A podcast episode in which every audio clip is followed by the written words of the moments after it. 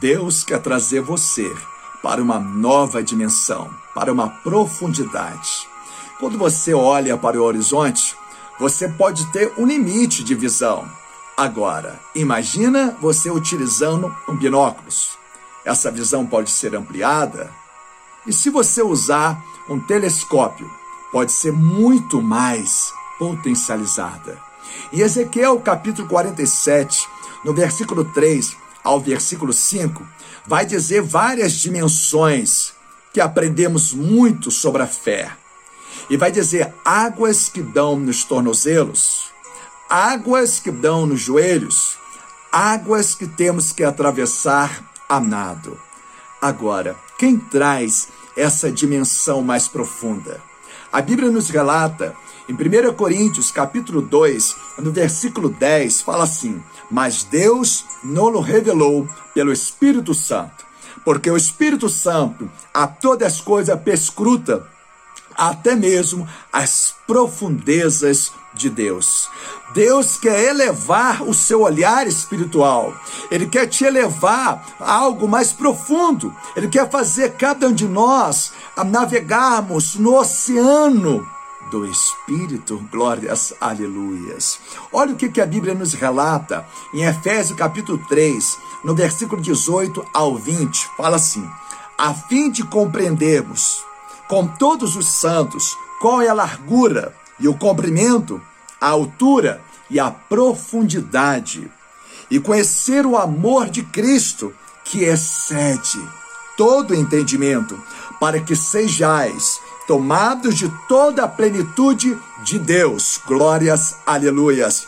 Versículo 20. Ora, aquele que é poderoso para fazer infinitamente mais do que pedimos, mais do que pensamos, conforme o poder que opera em nós.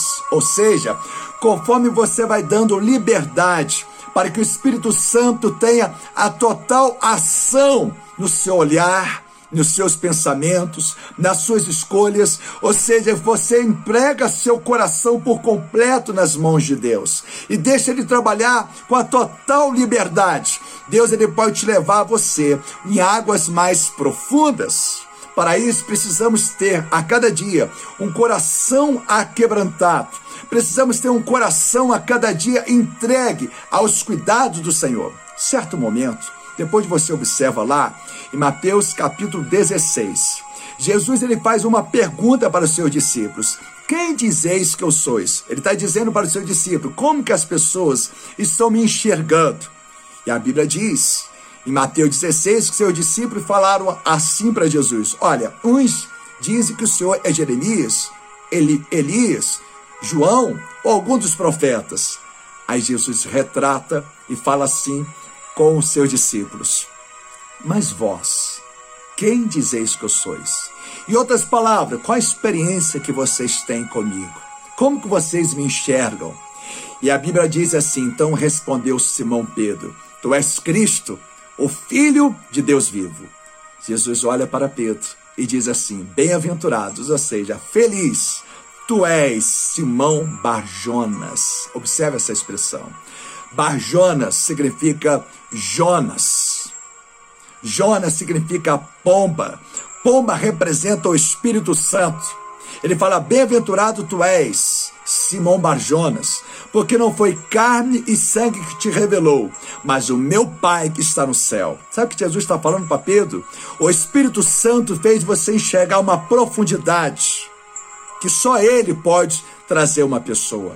Então eu quero convidar você a deixar o Espírito Santo trazer você em águas mais profundas. Para isso você precisa a cada dia dobrar o seu joelho e falar: Deus, me ajuda a enxergar aquilo que vai além da minha capacidade.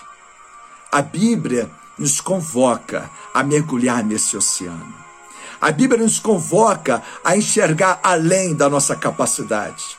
Em Romanos capítulo 10, no versículo 2, a Bíblia diz que muitos têm zelo por Deus, porém sem entendimento.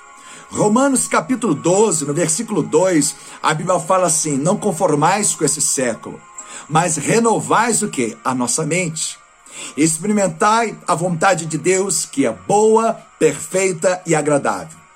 Eu estou torcendo por você, para que a cada dia Deus venha implantar no seu coração sede, porque a Bíblia nos relata que até o querer e o efetuar vem dele. Vamos pedir a Deus essa, essa sede, para que você possa mergulhar com profundidade e assim você possa enxergar aquilo que o homem natural não enxerga. Eu vou deixar o último versículo para você e para que possamos orar e pedir a Deus esse discernimento. A Bíblia diz lá em 1 Coríntios capítulo 2, no versículo 14, a Bíblia diz assim: Ora, o homem natural não aceita as coisas do Espírito Santo de Deus, porque eles são loucuras e não pode entendê-las, porque elas se discernem espiritualmente.